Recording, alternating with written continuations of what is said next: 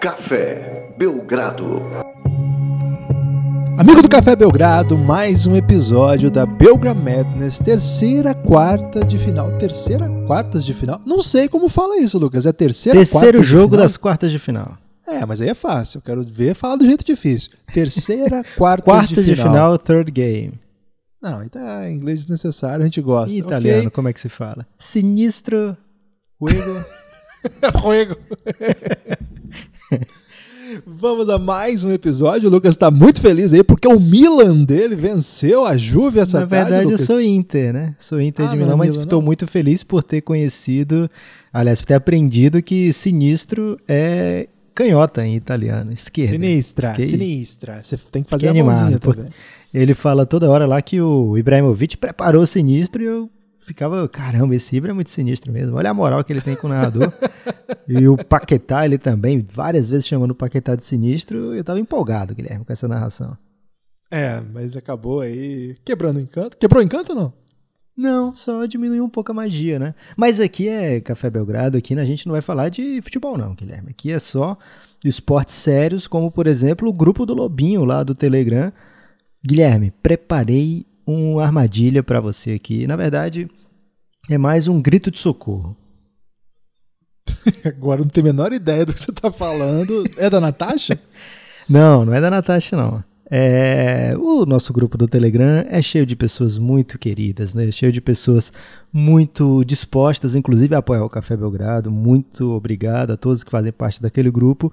Mas foi criado um grupo à parte que é chamado de Não Não Não, que é o grupo do Lobinho, que é um jogo do Telegram de que as pessoas é, que estão, várias pessoas que estão no grupo do Café Belgrado do Telegram entraram lá para jogar, se divertir, só que eles têm um esporte favorito que é o nepocídio.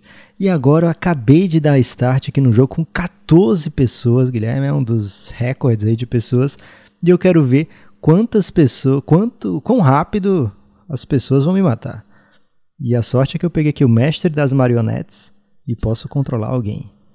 Pode falar o que você quiser, Guilherme. Na hora que eu pessoas morrer não têm a menor eu... ideia do que tá acontecendo. O Lucas inventou esse jogo lá no nosso Telegram. Eu peço desculpas aí a quem tá ouvindo não tem a menor ideia do que tá acontecendo. Ele já me arrastou pra esse jogo aí. Ele criou um grupo paralelo pra fazer esse jogo. As não conjas eu, viu? participam desse jogo. Como? É verdade, tem a grande integração das conjas. Não fui eu que criei, eu apenas participo é, ativamente. E morro muito rápido. É, mas o nosso grupo no Telegram não é só esse grupo aí do Lucas em que ele joga um RPG é, de. É tipo Mirk, né? Quem jogava aqueles Gama Game é tipo isso que o Lucas ficou fazendo lá e ele tá fazendo durante o podcast, mostrando aí todo, todo respeito ao nosso né? público, né? Comprometimento. Mas se você quiser jogar esse joguinho com o Lucas, entre outras coisas, bem melhores do que essa, vem participar do nosso grupo no Telegram, cafébelgrado.com.br. Temos lá uma galera maravilhosa, muita gente que adora basquete. E nessas, nessas férias, nessas férias de NBA, que não é bem férias, né? Nessa paralisação, tem se esmerado em discutir todo tipo de esporte que vai até automotor, hein? Tem gente que acha que não é automotor, não, mas o pessoal discute isso lá também. Tá, a dificuldade nossa atualmente, Lucas, é encontrar alguém para acordar às 6 da manhã para comentar a J-League, a Liga Japonesa de Futebol, enquanto não volta a NBA. Ah, não. é Aí o você vai reclamar do. Você vai reclamar do grupo do Lobinho e falando de J-League, Guilherme. Mas a J-League, Lucas, é aquele. Olha a aquele atualização, em primeira rodada tentaram me matar e um anjo me salvou. Ok, esse jogo é muito legal mesmo, tô empolgadíssimo aqui. É, ô Lucas, você lembra, sabe aquele meme? Ó, quando você for falar isso aí, fala da meia-noite às seis, que é a hora que eu tô dormindo. Não tem um meme assim que, que o pessoal critica tweets alheios? Você já viu isso aí? O a J-League é isso aí, Lucas, porque as pessoas não precisam assistir, porque geralmente elas estão dormindo quando tá rolando o jogo.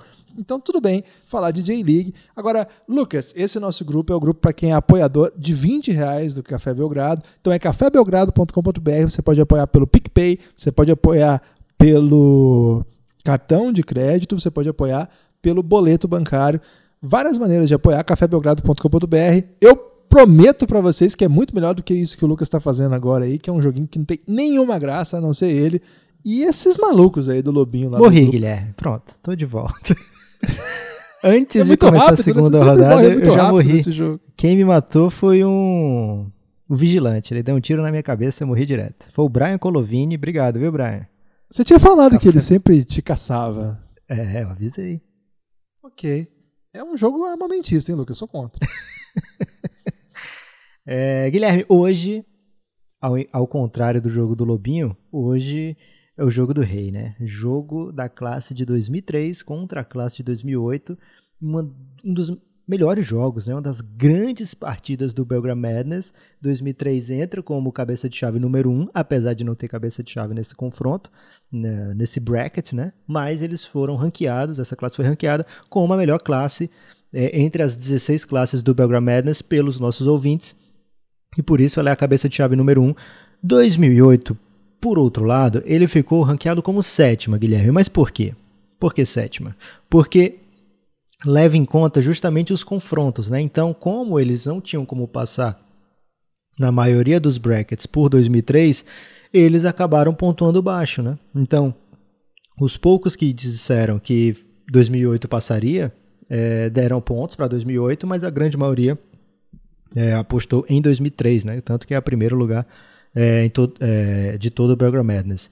Então, mesmo assim, olha como é forte a classe, né? Porque mesmo com as pessoas sabendo que eles não passariam, né? A maioria apostando que não passariam dessa fase onde tem oito, mesmo assim eles ficaram melhor do que em oitavo, né? Ficaram em sétimo, o que demonstra aí que muita gente, cara, todo mundo colocou que eles chegariam pelo menos nessa segunda fase. É uma classe que tem ótimos jogadores, classe que tem MVP, classe que tem gente recordista, é, então é realmente um páreo duríssimo. 2003 vai ter que trazer o seu jogo A para cá, Guilherme. Estou na expectativa. Tivemos no último confronto uma zebra, não pelo resultado, não pelo quem venceu, mas pelo resultado, né, pela cara do jogo. Então, Lucas, é, agora a expectativa é que 2003 entre para essa partida tenso, né? Porque qualquer coisa pode acontecer. Aqui é Belgram Madness, né, Lucas? É, aqui é Belgram Madness. Já vários favoritos escaparam fedendo, como o jovem gosta de dizer. E outros favoritos nem, nem passaram, né? nem escaparam, só morreram fedendo mesmo. E 2003 não pode se dar esse luxo, né, Guilherme? Senão até os ouvintes podem parar de querer ouvir o Belgram Madness, porque tem ouvinte que é assim, Guilherme, que se não der o resultado que quer, fica triste. Mas aí tudo bem. É, mas não fica, não, não para de ouvir não. Fica triste, mas continue conosco. Lucas, é, a gente não explica a regra aqui nessa fase, não é isso? Não explica a regra porque quem está aqui nas quartas de final, Guilherme, certamente já acompanhou o que veio para trás. E se não acompanhou, meu amigo, não vai ser agora que você vai entender, né? Então volta lá que vale a pena. Você vai é, ouvir vários confrontos maravilhosos e chega aqui depois já sabendo tudo na ponta da língua. Mas o que a gente pode dizer é que a regra do segundo quarto mudou. Aquele que deixou de ouvir os primeiros confrontos das quartas de final, que deixou para ouvir tudo junto e quer começar por esse, não se preocupe, no segundo quarto a gente vai te dizer como é que funciona. Mas aqui no pré-jogo, Guilherme, a gente pode falar de grandes nomes, né? De grandes jogadores que você espera que possam ser decisivos nesse jogo. Que tal? Ótimo. De um lado, LeBron James, claro, Carmelo Anthony, Chris Bosh, Dwayne Wade e grande elenco, que é a turma de 2003, considerado grande favorito Leandrinho, dessa competição. no pachequismo pode aparecer. É, o pachequismo também embaixo, hein, Lucas? Ser Pacheco em 2020 não é a mesma coisa do que ser em 2005, 2006 ali, quando o Leandrinho tava brilhando. Mas vou aceitar essa por pachequismo retroativo. Pachequismo retroativo tá liberado. É, de outro lado, 2008, Derrick Rose, o Russell Westbrook, Kevin Love, Brook Lopes, Roy Hibbert, DeAndre Jordan, Goran Dragic e grande elenco. Lucas, falei vários talentos aqui. Hein? Se o sorteio deixar a situação pelo menos minimamente favorável a 2008, podemos ter uma surpresa hoje. Acho que é por aí. E nem foi reivindicando China aqui, não. Foi mais no, no feeling mesmo. Ok, você está curioso para saber quem foi que escolheu, que sorteou o primeiro round, Guilherme? Sempre lembrando, né? São os nossos apoiadores que sorteiam aqui as categorias, sem saber quais são as categorias, mas são eles que sorteiam. Se você quiser ser nosso apoiador, está pensando aí, será que o Café Belgrado está precisando de apoio? Está precisando sim. cafébelgrado.com.br. Então, um abraço especial a todos os nossos apoiadores. Temos todo o carinho do mundo por essa nossa base e vocês são incríveis. Vai lá, Lucas. Quero mandar um abraço especial pro Caio Coelhoso. Ele sabe por quê, Guilherme. Hoje, nesse dia que a gente está gravando, ele fez uma coisa muito bela pelo Café Belgrado. Obrigado, viu, Caio? É, Guilherme, quem sorteou o primeiro round, a primeira rodada, Poxa, o primeiro quarto desse jogo foi meu xará Pires, né? Lucas Pires está lá no grupo do Telegram já faz um bom tempo. São Paulino, torcedor que estava hoje chorando as pitangas, Guilherme, que ele comprou, por exemplo, uma blusa do Jadson oito dias antes do Jadson se transferir para o Corinthians. Mas ele pegou o pato de troco, aí ficou maravilhoso. ele acabou sorteando. Você já quer saber qual é a primeira? Guilherme, diz algo assim que você acha que 2003 não teria chance para ver se esse jogo já começa aí com algo imprevisível. Ah, deixa eu pensar. Hum, jovem MVP. Acho que 2003 não tem um MVP tão jovem quanto o Derrick Rose. Ou MVP com triple-double. Temporada de triple-double não tem ninguém lá de 2003 que tem. Caramba, seriam realmente ótimas, ótimas categorias, porém seriam muito direcionadas, né? E aqui a gente trabalha com, com jornalismo verdade. A gente não vai fazer esse Mas tipo a gente de não é justo. não. A gente é justo? A gente é justo, Guilherme. A gente não é justo lá nas Belgrolimpíadas. Não vamos confundir. Ah, aqui a gente é justo? Aqui a gente é super justo, Guilherme. Caramba, eu não estava ciente disso. Vai ter que começar de novo o campeonato. Então, é, a categoria sorteada pelo Lucas Pires foi melhor protetor de aro. Você listou vários nomes aí, Guilherme. De 2008, de 2003. Não sei se 2003 tem gente para encarar o representante de 2008 não, hein? Um protetor de aro é uma categoria interessante, né? Protetor de aro, para quem não sabe do que a gente está falando. Qual é o inglês necessário de protetor de aro, Lucas? Rim Protector. É muito bom, né? Falar rim protector. É, o protetor de aro, historicamente, é o cara que dá toco, né? A gente já traduziu esse conceito aí. Em 2003, Guilherme, o Detroit Pistons pegou empolgadíssimo a segunda escolha e achou que tinha pegado o, o protetor de aro da geração. E É, além na verdade- disso, ele ia meter bola de três, ia enterrar de todo canto e ia fazer tudo no, em quadra. É isso, eles achavam que tinham pego o Will Chamberlain. O Will, Will Chamberlain serve o Montenegrino. Mas não rolou, não, Lucas. É, pensando aqui nas, nas opções de 2003. Pra quem não sabe quem ele tá falando, é Darko Milicic. Grande É. nome que se destacou da mesma maneira que se destacou na NBA, ele se destacou no MMA também. Foi muito ruim nos dois. É kickboxer, não é? Que ele, que ele lutava? Não manjo. MMA é o James Johnson. É. Pode ser. Pode ser que eu esteja confundindo também. É, a gente tem muitas séries, né? Que a gente conta várias histórias paralelas lá no nosso plano de apoio, mas não tem essa série de Bust ainda. Mas daqui uns anos, daqui uns 5, 6 anos, vai ter essa série e o Darko Milicic 5, 6 anos. vai ganhar com Como esse assim, cara? A gente tá planejando há tanto, tão distante assim já? Já é o, é o plano quinquenal, Lucas. É para pra, é o modelo chinês aqui que manja tudo de planejamento. Lucas, pensando aqui é, nas opções, você vai olhando assim, vai batendo uma bad, né? Porque, de fato, os pivôs dessa, dessa classe não são exímios protetores de aro, né? O Chris Bosh claramente não é um protetor de aro, não é por isso que ele ficou famoso. Ah, Nick Collison, certamente não. O Chris Cameron, eu não lembro. Ele protegia bem o aro, o Chris? Não era por isso que ele era conhecido, não, Guilherme. Ele era mais um talentinho assim ofensivo. Agora, quem era um ótimo defensor por um período grande era o Kendrick Perkins, né? Mas ele não era exatamente aquele protetor de É, área, né? Ele não era é. mais aquela defesa meio cerebral, meio posicionamento, né? Ele acabava, em... lógico, né? Se você é um ótimo defensor, você tem que evitar cestas de alguma maneira. Mas não é esse cara que dá toco, né? Não. Aí eu pensei aqui um pouco na possibilidade da gente colocar. Ah, mas é, não é também o ideal, né? É forçando um pouco a barra. Mas o David West, que eu acho que é um defensor próximo à sexta, melhor do que os outros que a gente citou aqui, mas também não empolga no, no quesito o cara que dá toco, Lucas. Tô, tô bem curioso, assim. Pra quem que é a sua melhor opção, na, na sua opinião? Eu acredito que tem duas opções que pelo menos trazem um certo carisma, né? Por exemplo, o Dwayne Wade, ele é o cara baixo que mais deu toco na história da NBA, né? Ele é um cara da que sua. Da sua altura para baixo, não tem ninguém na NBA que deu mais toco do que ele. Era realmente um cara de tocos incríveis. E LeBron James, né? Por que não? Ele tem tocos históricos na NBA, né? Thiago Splitter que o diga, é, André Godala que o diga, Jimmy Butler, Vitor Oladipo, várias pessoas pegaram aí, já tiveram essa honraria, né? Ele tentou dar um no Tatum, Guilherme, não deu muito certo não. Mas pro Terry sobrou, né? Apesar de ter sido falta, mas contou como toco. É, então ele tem no seu histórico ótimos momentos defensivos, temporadas maravilhosas como defensor, quando ele poderia e talvez até deveria ter sido eleito defensor do ano. A gente já conversou bastante sobre isso lá no Reinado. E assim, na ausência de alguém que realmente seja um especialista, Eu sugiro que 2003 coloque esse cara, porque vai que, né? Vai que. Ele é muito bom e às vezes seduz os jurados, Guilherme. É, acontece muito isso no campeonato de tênis, né? Copa Davis, agora tem aquele campeonato que eles jogam no começo do ano, que é um campeonato que o pessoal que joga simples, eles botam para jogar duplo e os caras ganham, né? Porque eles são melhores do que os duplistas. é o que pode acontecer aqui. Estão ferrando o Brasil nisso aí, Guilherme, porque a gente só tinha especialista de dupla. pois é. Mas você, você, trouxe uma ideia aí em particular que eu acho que pode revolucionar o tênis, Lucas. Você, você lembra dela ou não?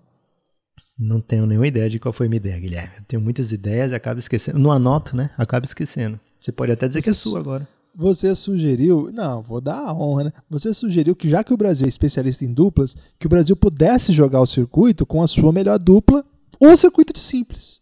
Com dois também. Ah, verdade. E eu nem diria que seria injusto, viu? Não, Acho tá que jogo. É, seria especialista contra especialista, daria, daria jogo mesmo. É. Guilherme, vai LeBron, mas 2008 tem um cara que acabou se destacando exatamente por isso. Foi esse o ganha-pão dele na NBA, né? Quem é, Lucas? O, o, homem que dá toco da turma de 2008 é o DeAndre Jordan? DeAndre Jordan, né? A partir do momento que. Mas teriam outros, né? Olha só que incrível a classe de pivôs que dá toco, né? Roy Hibbert, que seria uma espécie de Kendrick Perkins mais. É, jamaicano, com diria mais assim. Toco? E, é, com mais toco. E, com mais toco, verdade. Mais comprido, né? E mais especialista mesmo no toco. Teria, por exemplo, o Javel Magui. Javel Magui é um rim protector desses da nova geração, né? Que teve mesmo. muito meme, teve muita piada, mas é esse cara que corre da toco, né? Ele é, além de dar toco, ele corre muito, né? Então, ele foi cobiçado, né? E foi muito bem pago pelo Washington Wizards por ter essas skills que é, são desejadas na NBA, um pouco mais moderna. Teriam os irmãos Lopes, que não são ótimos reboteiros, mas também dão seus, seus, seus tapinhas, digamos assim. É, teria o Ashik, um cara que foi pro, pro Houston Rockets. E no episódio de 2008, sobre essa classe exclusiva, a gente fala bastante, né, lá no Pro Apoiadores, sobre a carreira do Ashik, né, os rumos que ela tomou, as especialidades dele, né, mas ele também não chega aos pés de DeAndre Jordan, esse sim, um cara que foi eleito várias vezes para o time defensivo do ano, um cara que desde que o Doc Rivers chegou no Clippers, ele conseguiu elevar o seu jogo, né? Ele passou de ser aquele cara que completava o elenco para ser um dos três principais jogadores do time, né? Um dos principais jogadores do, da franquia que ia receber de acordo com isso e que ia ser a peça fundamental da defesa, né? Então ele tem é, no seu currículo dois times de primeira defesa, é, dois times de. É, desculpa, Guilherme. Dois time, duas vezes eleito para o terceiro time da NBA, justamente por causa da sua defesa, né? Porque ofensivamente ele se limitava a tocos e a enterradas. É, não chegou a ser o defensor do ano, mas várias vezes foi, era bem votado né, para esse aspecto. E dava muito toco, né, Guilherme? Por exemplo, no high school, ele chegou a dar sete tocos na temporada por jogo. Mas na NBA não deu para dar sete tocos, mas em várias temporadas ele foi é, o principal protetor de aro do seu time. Chegou a temporadas que ele lidera a NBA em tocos, com dois tocos e meio lá em 2003, 2014, 2013 e 14. É, acho que 2003 não tem ninguém com múltiplas temporadas, são quatro temporadas com pelo menos dois tocos por jogo, né? É muita coisa, né, Guilherme? E, e assim, é. em muitas temporadas ele tinha minutos controlados, né? É, então, por exemplo, lá na terceira temporada dele, ele jogava 25 minutos por jogo e dava quase dois tocos por jogo, dava 1.8 tocos por jogo.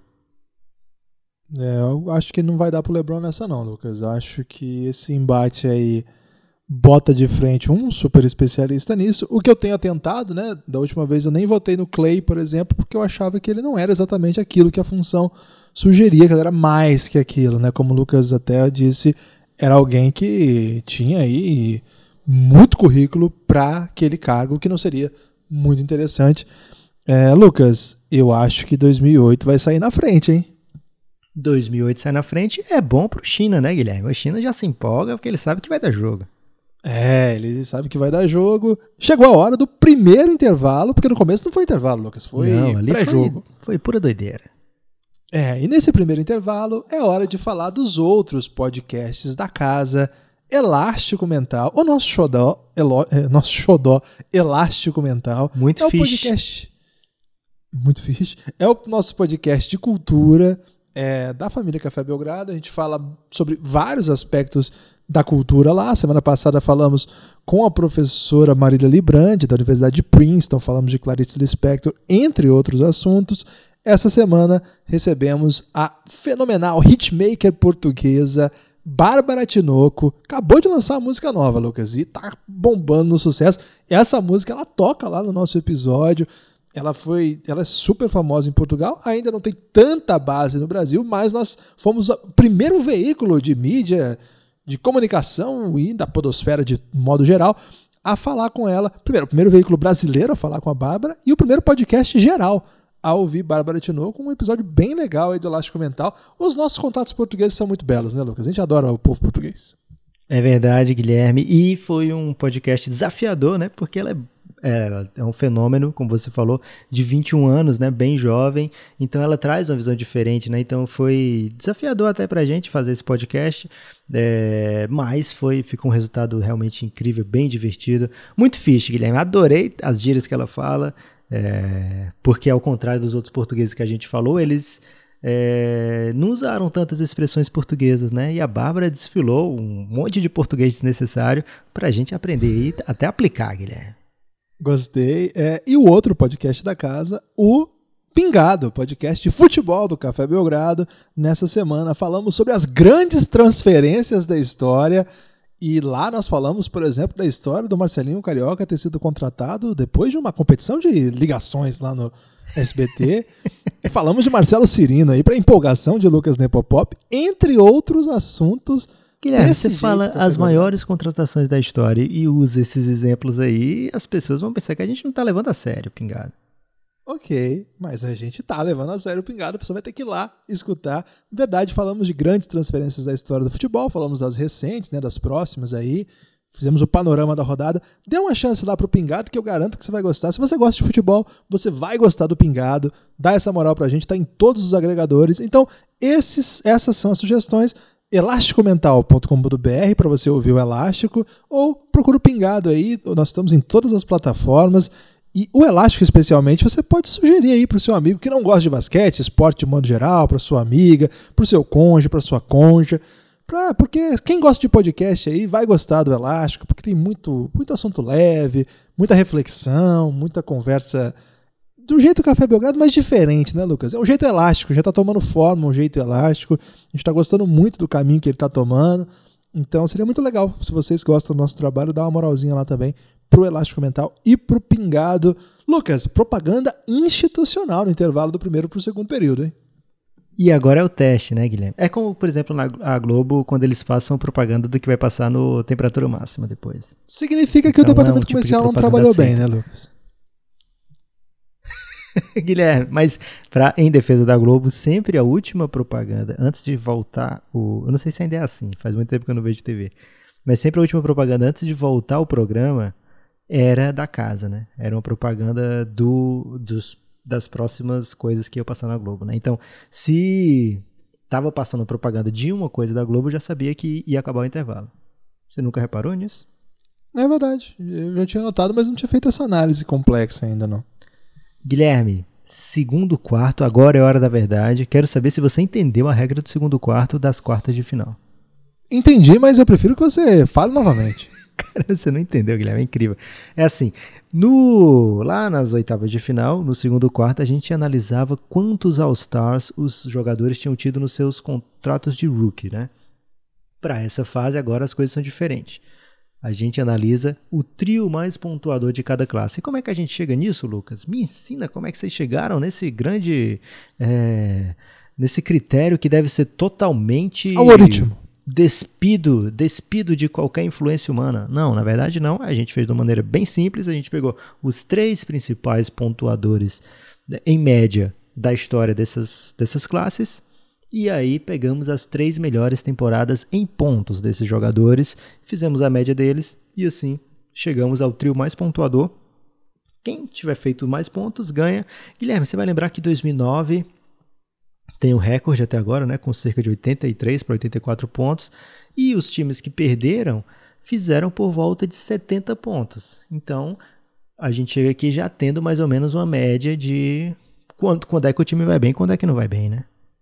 É isso. Isso aí chama analytics, né, Lucas? É aprender aí com conhecimento histórico. Vou dizer para vocês os três destacados da classe 2008. Vou começar por eles porque eles estão na frente, então eles têm o direito aí de já começar lançando a braba. Olhando a classe, Guilherme, quais são os nomes que você acha que vai estar nessa lista? É Westbrook, acertei? Acertou. Derrick Rose? Sim. O terceiro é mais difícil, hein?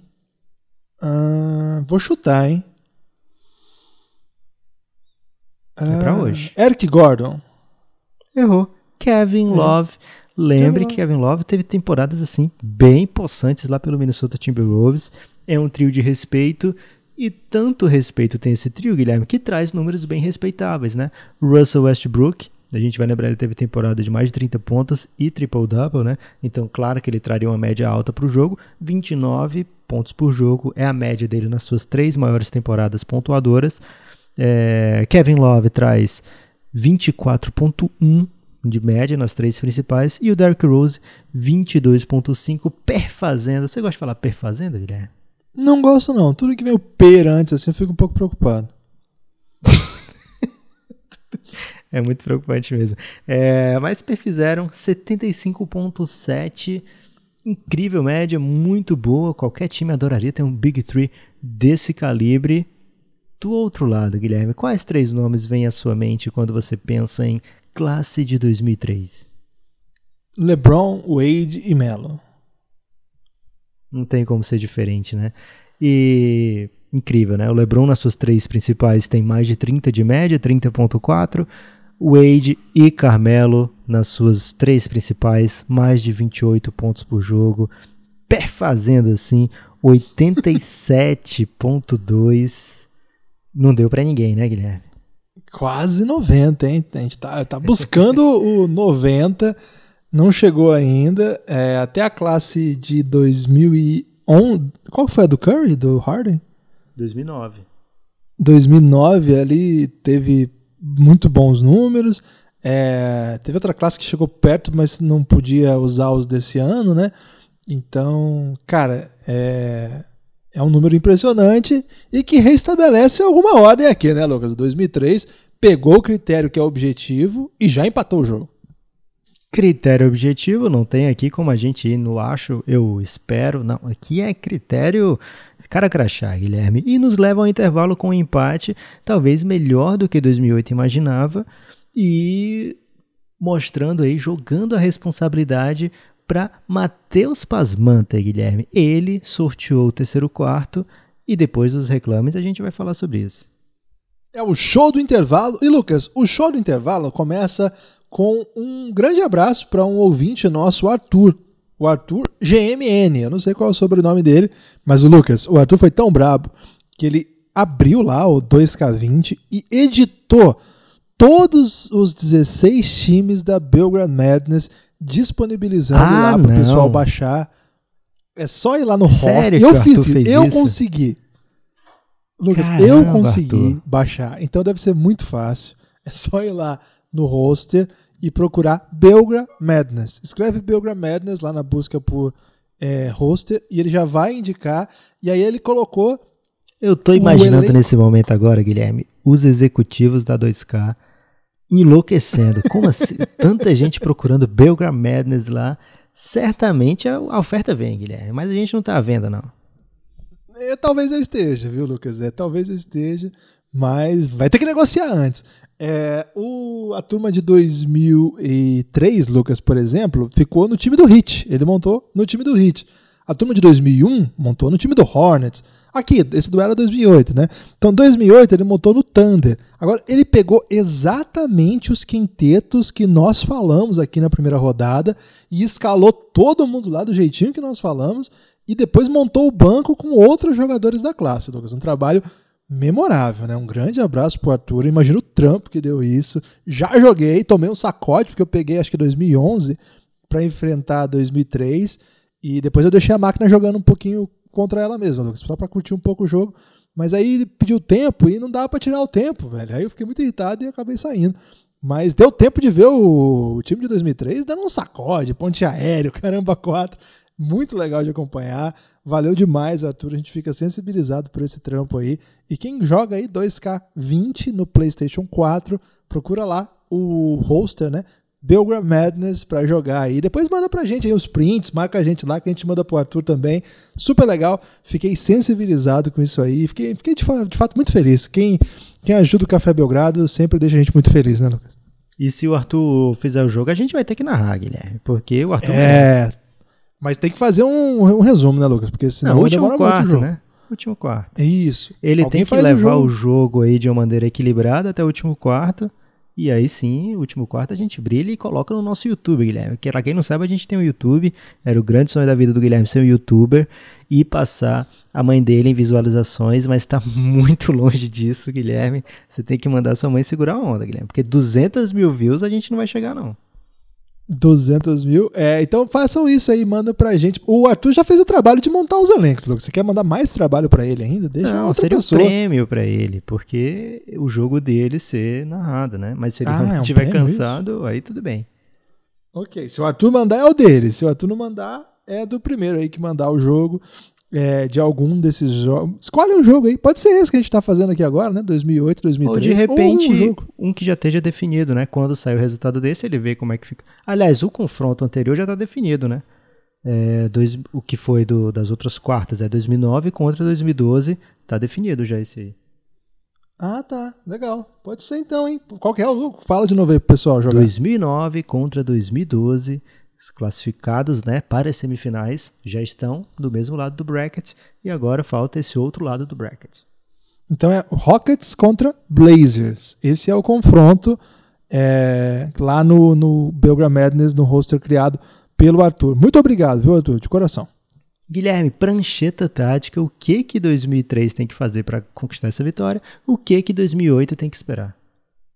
Lucas, 2008 tem um critério que a gente ainda não sabe se tem. é, como é você que elabora os critérios, há a possibilidade de que esse critério exista, Lucas. E aí, é, não sei o, co- o quanto que isso poderia. Como que eu posso dizer? Poderia desempenhar aí um fator decisivo. Influenciar um fator decisivo, que é a presença de jogadores que já atuaram pelo basquete cearense no draft. Porque 2008 tem o Devon Hardy.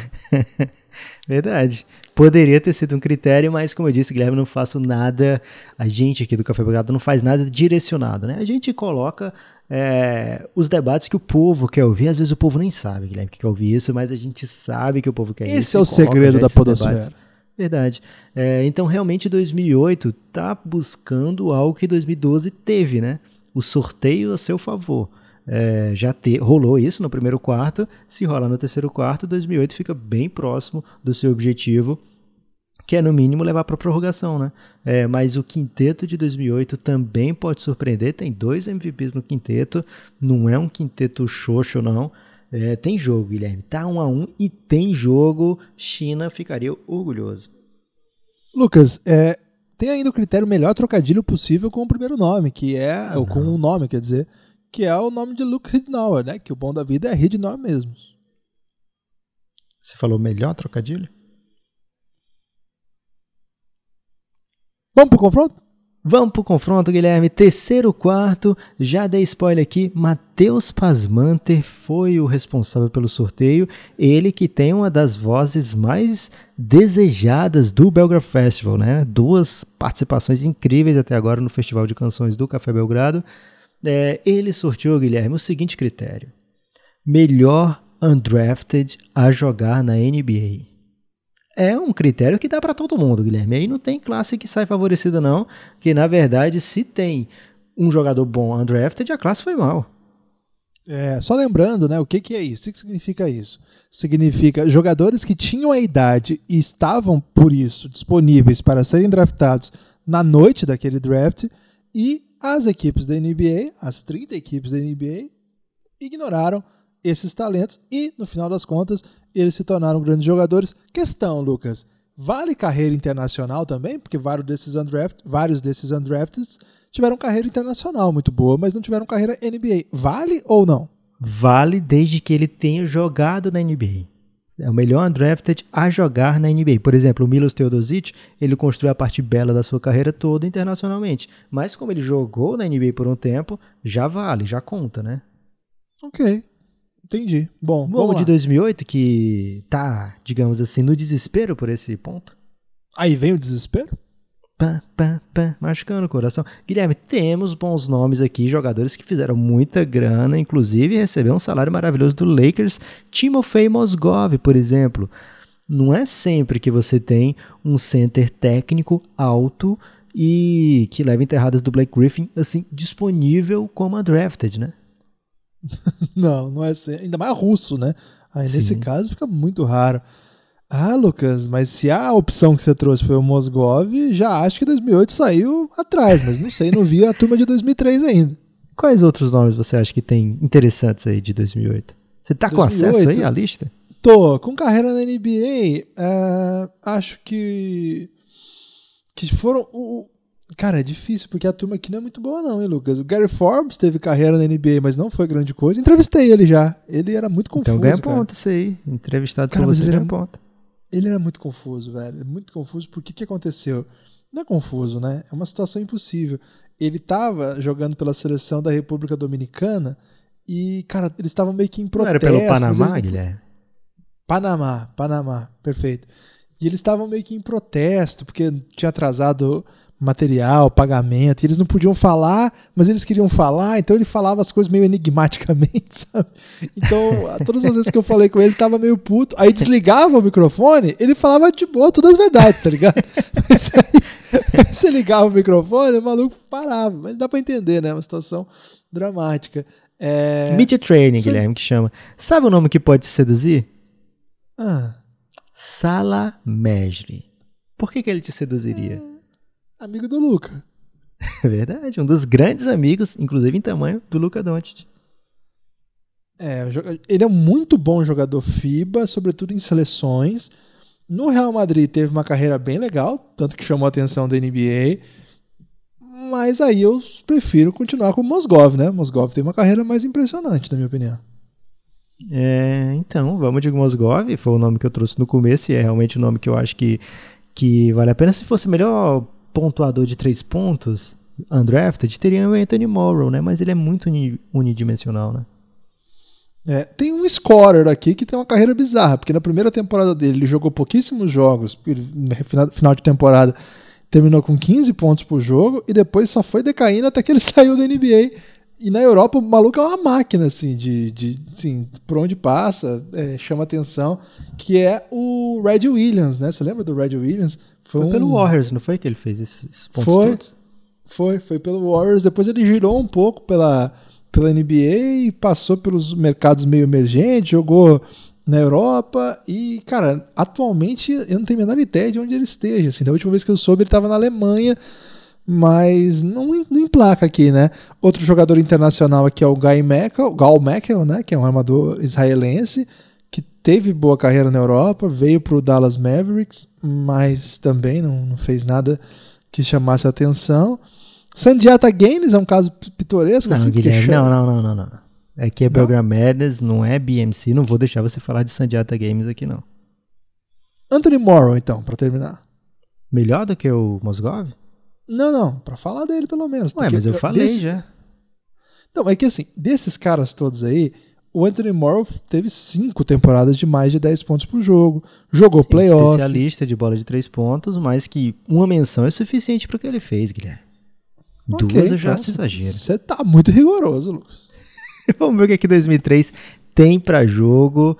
É, 2003 tem, por exemplo, Marquis Daniels, um cara que já no seu ano de novato, né, já no, no na primeira, primeira temporada pós-draft, já mostrou para todo mundo que vacilaram, né? Ele fez ótimo, teve ótimos momentos pelos, pelo Dallas Mavericks, Marquis Daniels, é, belo jogador. Tem, por exemplo, Quinton Ross, jogador que foi do Clippers, jogador que teve seus momentos. Eu lembro dele perdendo série de playoff para o Phoenix Suns, então guardo com boa, boas lembranças, boas recordações. Matt Carroll, um jogador aí da Universidade de Notre Dame, que eu adoro falar o nome dessa universidade, e que era especialista também em bola de três pontos, jogou no Bobcats, jogou em vários vários roles meio pebas, assim, né, de NBA, realmente só esse cara que chuta e, e depois tá procurando emprego de novo, mas demorei para falar, porque tem um nome muito óbvio, né, Guilherme, tem um nome que é acima de qualquer um desses que a gente falou e que provavelmente deveria ter sido escolhido no primeiro round, né, talvez até não. Josh Powell! Exatamente que não. Josh Powell foi a atuação mais nonsense, que vai ter que ouvir o episódio fechado nosso sobre isso aí para contar essa história, né, Lucas? Mas é claro que o Lucas está falando de José Calderon. José Calderon, um craque de bola. Esse ponto vai para 2003. Já antecipo aqui, porque eu não vou botar debate entre José Calderon e Timofei Mosgov, né? O Calderon foi um amador histórico pela Espanha, é um jogador que tem uma carreira longa, longa, longa na NBA, né, Lucas? Ele durou demais, assim, mesmo quando ele Ele já não chega tão garoto, né? Não, ele, ele chega em 2005, ele, ele é da geração 81, então ele chega com 24 anos e não.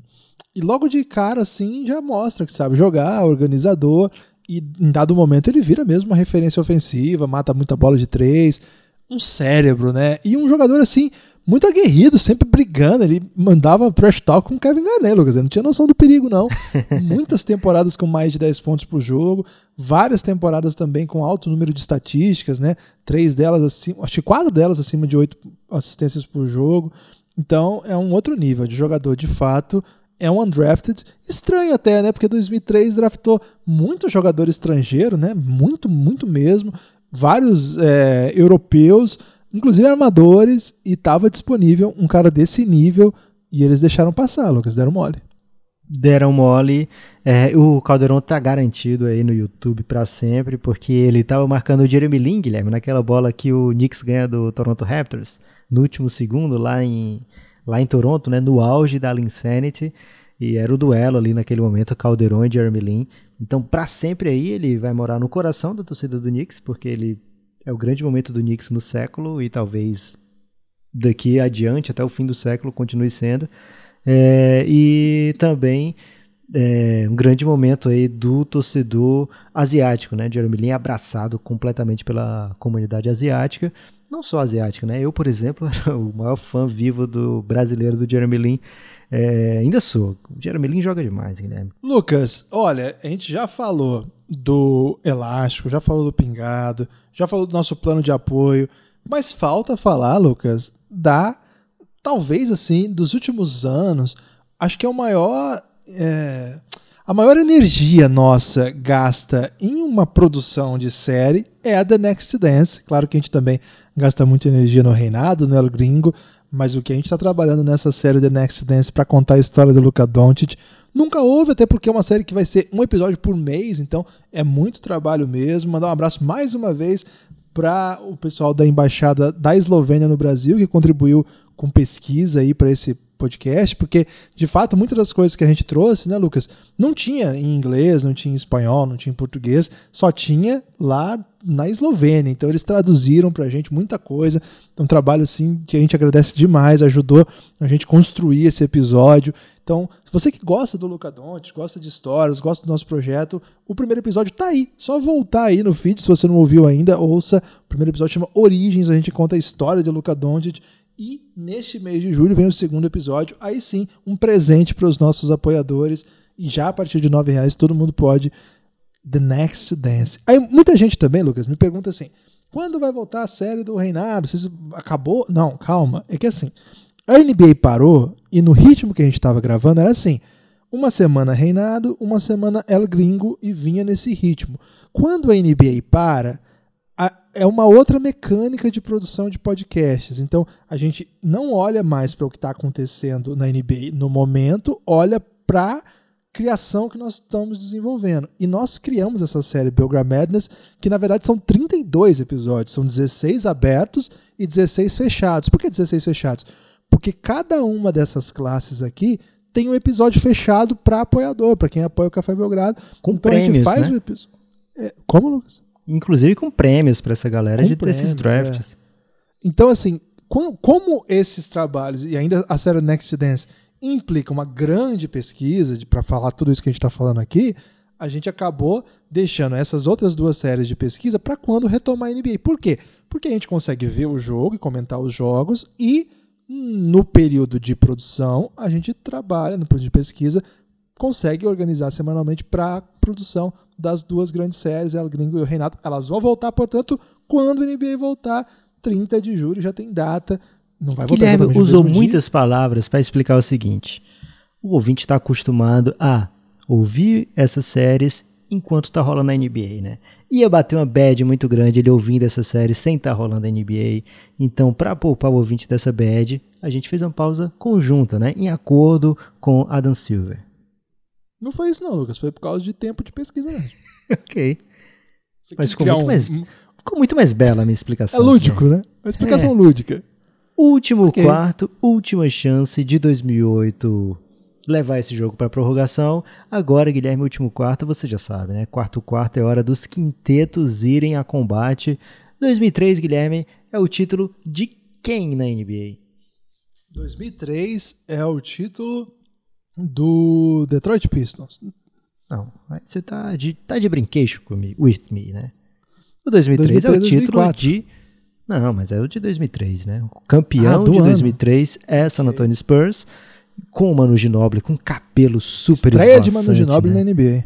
Super esvoaçante o cabelo dele, ele daquele jeito incrível. E a partir das quartas de final a gente brinca aqui que é o Popovich, então, que tá escolhendo esse quinteto. A gente vai tentar levar em conta o que o Popovich pensaria, tá, Guilherme? Para ficar mais divertido. Será que o Arthur colocou os técnicos também nos times, Lucas? Porque acho que, que não dá para fazer né? isso, porque ah, Acho que não dá porque quando você monta o time já fica aquele técnico, né? Acho que não dá para ficar trocando técnico.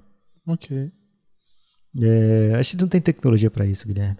É, inclusive ia ficar várias vezes o Popovich em vários times, né? O Phil Jackson então ia ter que Jackson. fazer o extra. É, 2003, o que que 2003 bota pra quadra, Guilherme, para dizer assim, olha 2008, vocês fizeram um belo jogo, mas olha só meu quinteto, o que que 2003 tem para oferecer?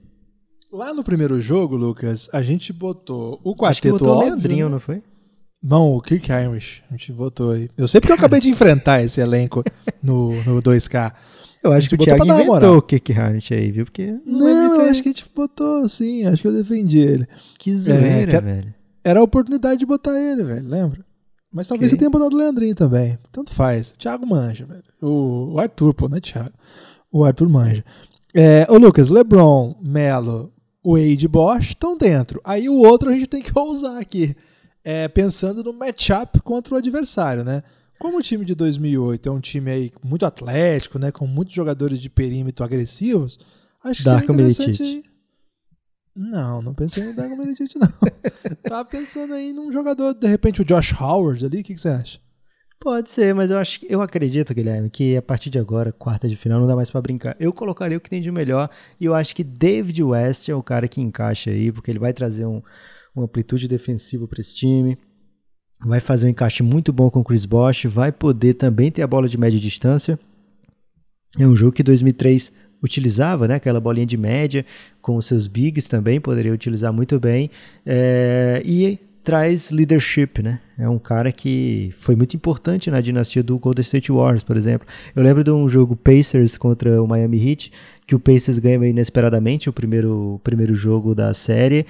E a galera do Pacers começa a vibrar e ele dá esporro em todo mundo, né? Nos jovens, tudo de cara, a gente não veio pra essa série pra ganhar um jogo, né? Ficar feliz com o jogo. Sai de boa, velho. Sai como se não tivesse acontecido nada. E eu acho que é um cara interessantíssimo aqui para fechar esse quinteto. Mas talvez okay, falte, um, falte um ball handler a mais, né? Mas se bem que LeBron não, não e Wade... Vou brigar pelo, é, não vou brigar pelo Josh Howard não, Lucas. Tô tranquilo com a sua decisão aí de botar o David West. Minha não, do Pop. Inclusive, Aliás... Ele o... jogou muito com o Pop. E ele é muito... É... Ele é muito elogiado, assim, pela compreensão de mundo. É um cara que estudou muito, né? Um líder é, na questão do engajamento dos atletas contra o racismo e também com compreensão da história dos Estados Unidos. Vi isso recentemente, uma fala do Pop num podcast que estava o Pop o Steve Kerr, que ambos foram técnicos do David West, né? Então eles comentaram esse atributo aí desse jogador. Ganhou a posição aí na inteligência, Lucas. Errado ele não tá, né, Guilherme? É, 2008 É uma classe que tem muita opção de armação, muita opção de big, Guilherme, mas talvez falte ali uma meiuca, né? Alguém para marcar o LeBron, marcar o Wade, marcar o Melo, mas olha só, velho, eles têm um dos meus armadores preferidos da história, um dos meus jogadores preferidos da história, provavelmente o maior esloveno até hoje da história, né? Com, pelo que conquistou na carreira até agora, né? Se todo mundo parasse nesse momento, provavelmente ele seria eleito o melhor esloveno da história, ou não, mas estaria na briga. Goran Dragic, acho que ele não tem vaga nesse time, cara. Como é que pode? É porque tem dois armadores que foram MVP, né? O Derrick Rose e o Russell Westbrook. Aí fica complicado para ele, a não ser que a gente joga com três armadores, o que eu não me oponho também não, Lucas. Também não me oporia, Guilherme, mas vamos, vamos ver os garantidos, né? Esses dois, Derrick Rose e Russell Westbrook, no seu absoluto auge, são jogadores que foram MVPs da NBA, então em contestes. E aí, Kevin Love é o, o terceiro. Certeza. Kevin Love teve médias incríveis pelo Minnesota Timberwolves, apesar de não ter ido para playoff, né? Então, qual é o, o, seu Kevin Love ideal, Guilherme? É o do primeiro ano do Cavs ou é o do último ano do Minnesota, por exemplo? Ah, eu acho que é o do Minnesota ainda. Eu, eu gosto do Kevin Aquele Love. parrudinho ou depois que ele já dá uma enxugada? Não, mas enxuto matando bola de três, né? Aquela temporada que ele começa a matar muita bola de três, tá chutando ali 40%, 37% e mandando 26 pontos por jogo. Eu gosto daquele, que é a última, né? O último, o último momento dele ali no Minnesota. É, daquele parrudinho eu gosto também, mas eu gosto mais quando ele começa a matar bola de três, mais solto. Da terceira temporada dele. É aquele Minnesota, Kevin Love que, que as pessoas não entendem como é que o Golden State Warriors não aceitou trocar o Clay Thompson por ele, né? É, e o Jerry West veta essa troca. E ele mesmo. É, então é um cara sinistro aí pra colocar. Já temos três jogadores aqui ao NBA. Dois MVPs e eu acho que o outro, eu acho que o outro é o DeAndre Jordan, né, Lucas? Porque não gosto da postura, não é um jogador que eu tenho admirado nos últimos anos. Mas o que esse cara fez lá no Clippers é assim, ele foi parte, né, da, daquele grande time. Teve temporada de 15 rebotes. Você concorda com o Doc Rivers quando disse que ele é o Bill Russell? Lembra eu muito o Bill Russell. Depende que época, né? Se for agora, o Bill Russell de repente pode perder até pro DeAndre Jordan um contra um. É, okay. Apesar de ainda ser muito, muito longevo, né? Mas. É longilíneo. Longevo ele é também, mas é longilíneo. Mas. É, não, né, Lucas? Evidentemente que não. Mas eu gosto. Gosto dessa. Desse, gosto, inclusive, desse garrafão, né? Kevin Love, DeAndre Jordan. Mas eles não vão marcar ninguém, Lucas. E se colocar, em vez do DeAndre Jordan, colocar o Serge Ibaka? é um dos dois, né? Os dois já não dá. Eu gosto do Ibaka, hein? Mas qual Ibaka? Aquele jovem lá do Thunder ou esse mais coadjuvante do Raptors? Eu acho que o Ibaka, o Ibaka mais caótico é aquele do Thunder também, né? Aquele do Thunder, logo depois da troca do Harden, que todo mundo começa a falar, caramba, como é que ficaram com o Ibaka em vez do Harden, e aí o Ibaka tenta compensar jogando pra caramba. É, foi o ano que ele dá um pulinho, né? Ele tem mais de três tocos por jogo. Inclusive poderia ter sido ele, né? O protetor de aro. Acho que a gente é. nem lembrou dele. Ele tem de média na carreira ele tem mais de dois tocos por jogo. Teve temporada de quase quatro tocos por jogo. É... Nem precisou, Acho... né?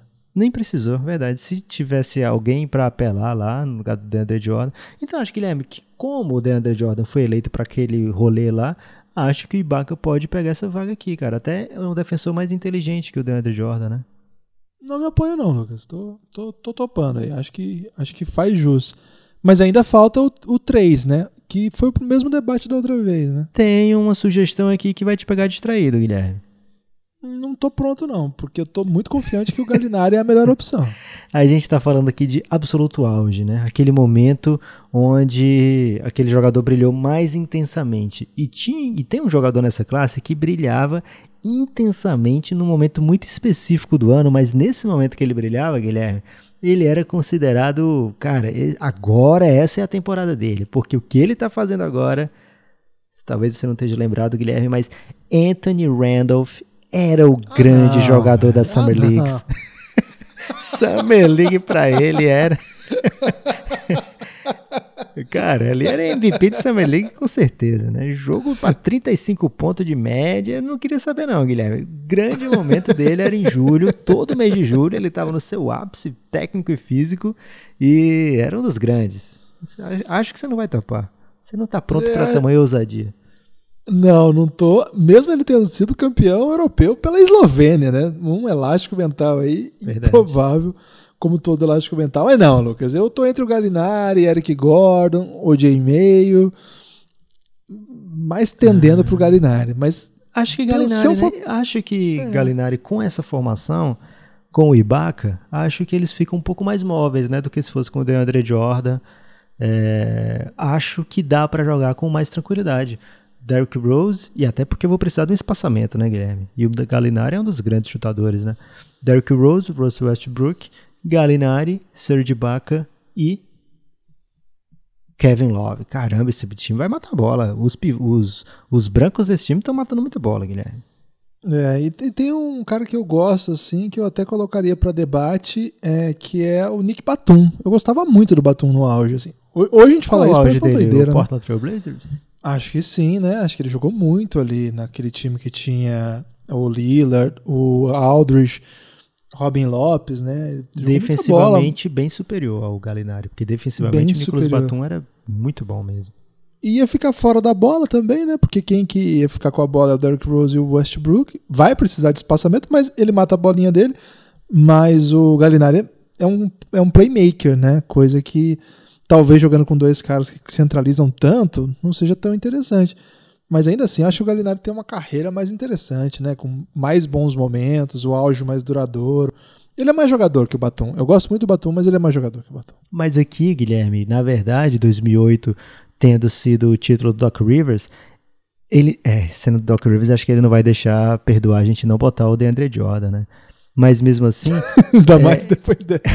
ele tá pensando aqui como é que eu vou parar o Lebron, né? E aí eu acho que o Batum, no seu auge, seja um cara mais interessante do que o Galinari aqui para colocar. Pode Doc ser, Rivers tem pra, dessa. Com essa função. Pensando lá no jogo, né, Lucas? Porque as pessoas vão botar isso aqui no videogame. Tem que pensar nisso também. Eles vão começar a cobrar a gente. É, vocês botaram o cara lá, o Lebron fez a festa. De repente. o Doc Rivers vai bater o olho aqui, vai ficar desesperado procurando, por exemplo, cadê o Tony Allen, né? Um cara que ele adoraria botar, mas não tem, Guilherme. Então, cara, é bizarro, né? Porque. Capaz ele botar o Imbamute. O, o o, foi contratado agora, né? Pelo Houston Rockets. Em pleno 2020, o Luke Imbamute vai jogar playoffs. Olha aí. É, ele é responsável, por exemplo, por Embiid tá na NBA. Grande abraço pro Luke, se estiver ouvindo, a gente curte pra caramba o que você fez. O príncipe, e o né, Embiid podia ter levado ele pro, pro Sixers, né? Vamos, vamos, falar a verdade aqui. Rolou uma ingratidão aí. Pode ser, pode ser. É, Guilherme. Oi. Independente do que a gente botar, 2008 tem chance? Porque se tiver, a gente pensa mais aqui. Se não tiver... Vamos pensar. Vamos pensar. Vamos lá. O, como é que o 2003 jogaria? Assim? Provavelmente o LeBron estaria a bola. É que LeBron, Wade e Bosch a gente já tem mais ou menos o que eles sabem fazer, né? Sim. Melo aberto, e aí você provavelmente adiciona Carmelo no seu absoluto auge, jogador para 30 pontos por jogo. E quem foi o outro que a gente colocou dessa vez? Foi o David West. David West. Caramba, embaçado esse time defensivamente aqui, mesmo o Melo não sendo um ótimo jogador defensivo, ficando até. Mas a gente tá falando do melhor Melo defensivo aqui, ele não era tão ruim, né, naquele Denver. Mesmo assim, mesmo contando com o Melo não contribuindo, o auge defensivo dessa galera aqui é impressionante. Bosch é um é. defensor muito cerebral, muito de posicionamento muito bom. David West, LeBron, Wade, dos melhores, né? Pegaram vários primeiros times defensivos dessa turma aí. É... Embaçado, né? 2008 acho que assim, os pontos fortes de 2000, por exemplo, Derrick Rose MVP, ele foi anulado por esse time de Wade, Bosch e LeBron, né? Tudo bem, anulado é uma palavra forte, mas ele não conseguiu impor seu jogo, né? A gente falou lá na série do Reinado que quanto ele sofreu, né? Ele vinha MVP, mas não conseguiu é, encaixar o seu jogo, terminou a série com números muito aquém do que se esperava, né? Muito aquém do que ele vinha fazendo nas outras séries, muito aquém do que ele fez na temporada.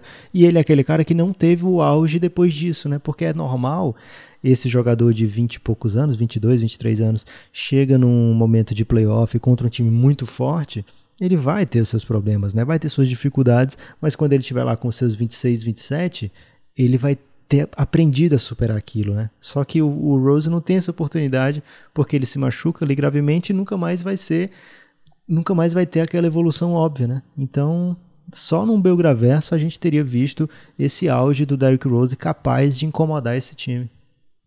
É, gostei. Acho que é complicado. O Westbrook também é um é um tipo de jogador que num jogo desse é mais complicado também fazer o que ele é capaz, né?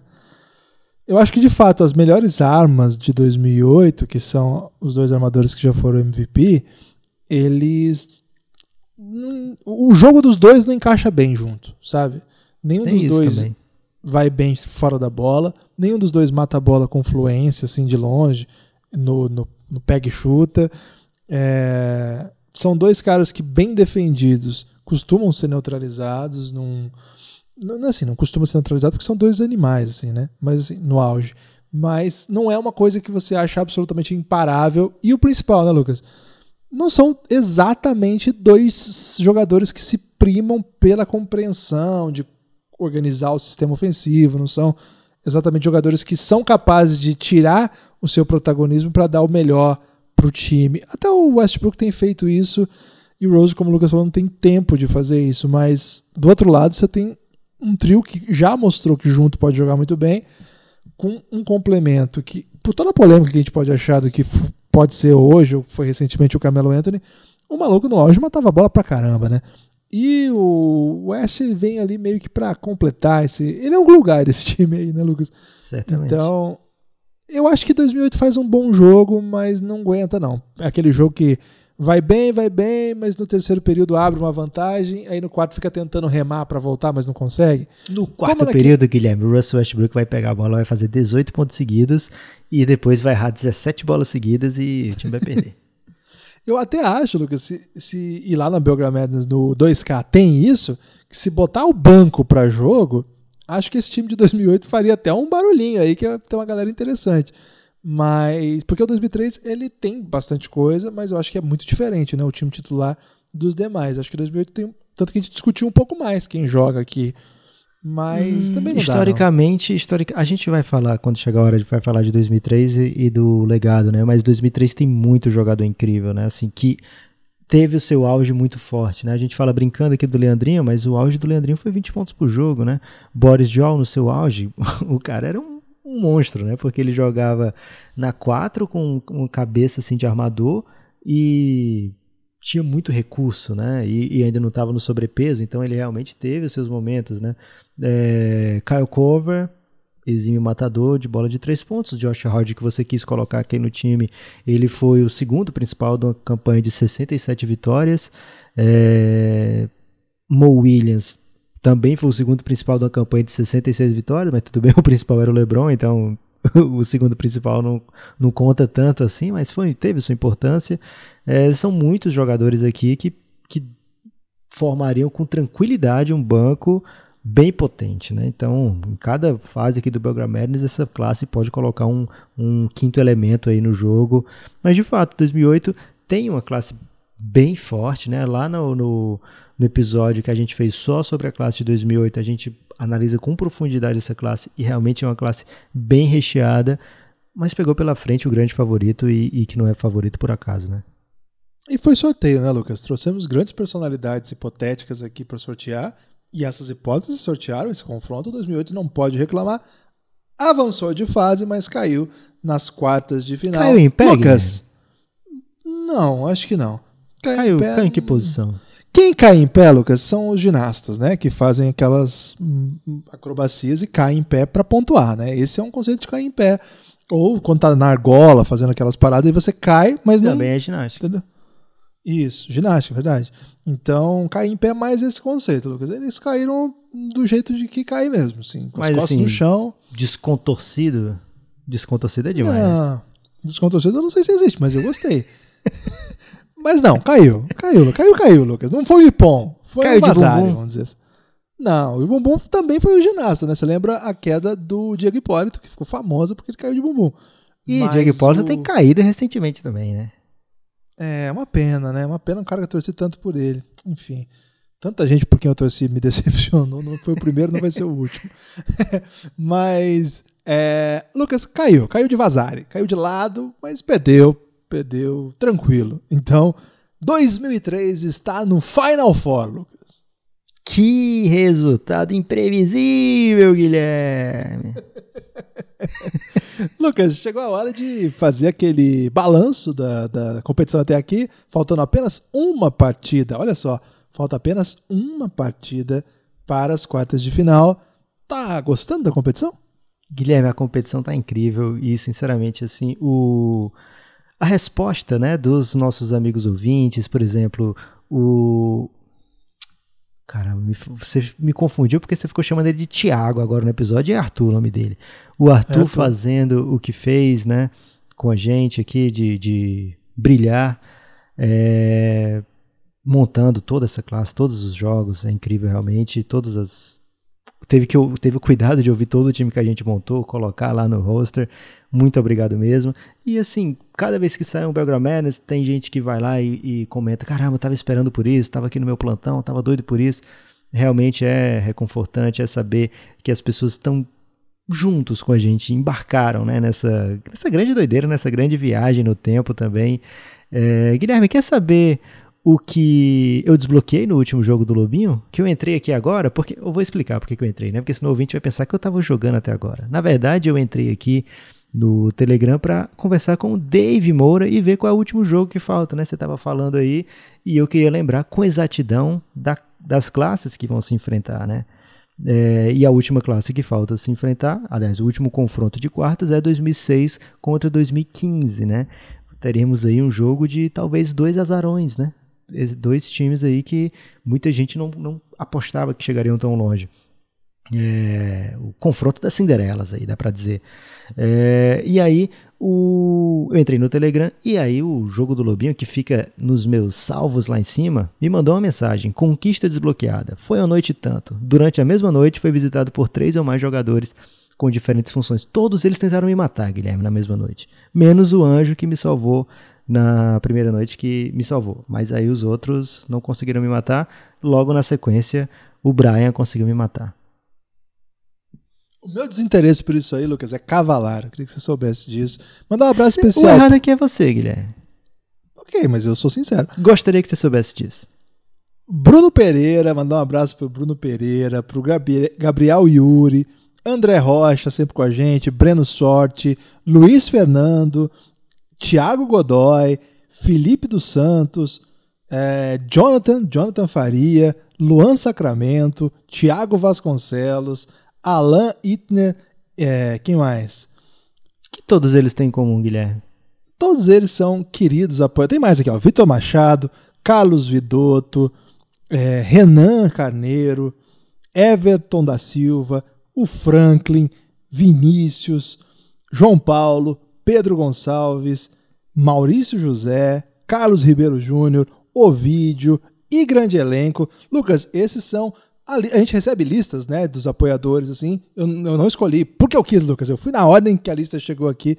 Mandar um abraço para todos vocês e a nossa incrível base de apoiadores que tem feito o nosso projeto continuar crescendo cafébelgrado.com.br se você quiser também fazer parte dessa, desse projeto aí. Daqui a pouco tá voltando a NBA, daqui a pouco tem outras séries pra gente comentar aqui.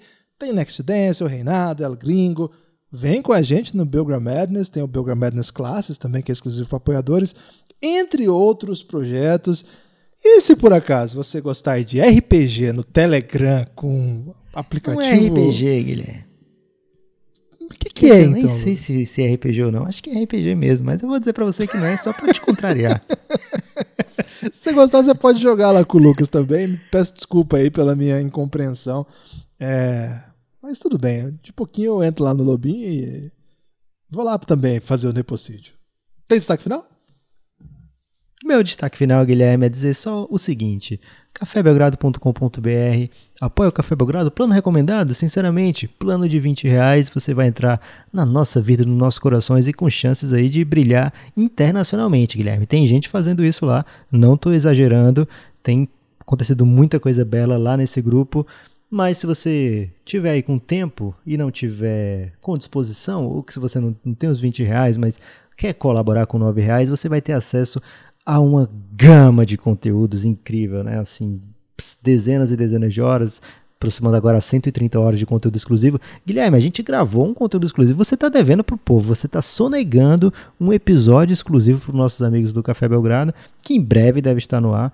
É, realmente tem lá episódio para todo gosto. Classe de 2015. Recentemente, Guilherme, entrou. É, verdade. Recentemente entrou um apoiador de 14 anos. Qual é o nome dele, Guilherme? Você vai lembrar agora? Ah, não tá aqui no meu celular agora, velho. Uma Caramba, pena. Mas é um, um apoiador incrível, depois a gente vai dizer o nome dele. Ele tá ouvindo tudo, Guilherme. Tudinho, e ele vai ouvindo e dizendo pra gente. Ele mandou um, um review do episódio sobre o Pat Eu vou Riley. pegar o nome dele. Pera aí, Lucas. Vai falando aí que eu vou pegar o nome dele. Ele mandou um review do episódio do Pat Riley, o velho cheiroso, né? O senhor cheiroso, que eu nem lembrava que a gente tinha escrito, tinha escrito e, e feito, né? O episódio, que a gente roteiriza algumas coisas antes. Né, nem lembrava desse episódio ele veio falar, é, dar a sua opinião sobre esse episódio. Então, realmente, dá para você ouvir tudo que o Café Belgrado produziu e é muita coisa, né? E enquanto o Guilherme tá voltando, eu poderia aqui já. jogar mais um jogo do Lobinho, mas infelizmente joga ele já não. voltou.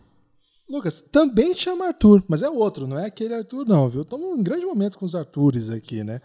É Grande dia pra ser Arthur, né, Guilherme? Por É, exemplo, o e ele Zico falou- também é Arthur. É, e o meu sobrinho também é Arthur. Um grande abraço pra ele. Ô, Lucas, ele. O rei ele Arthur é Arthur. que- É, também. Vários. E o Arthur Belchior, o jogador do, do Brasília, campeão do NBB em algumas ocasiões.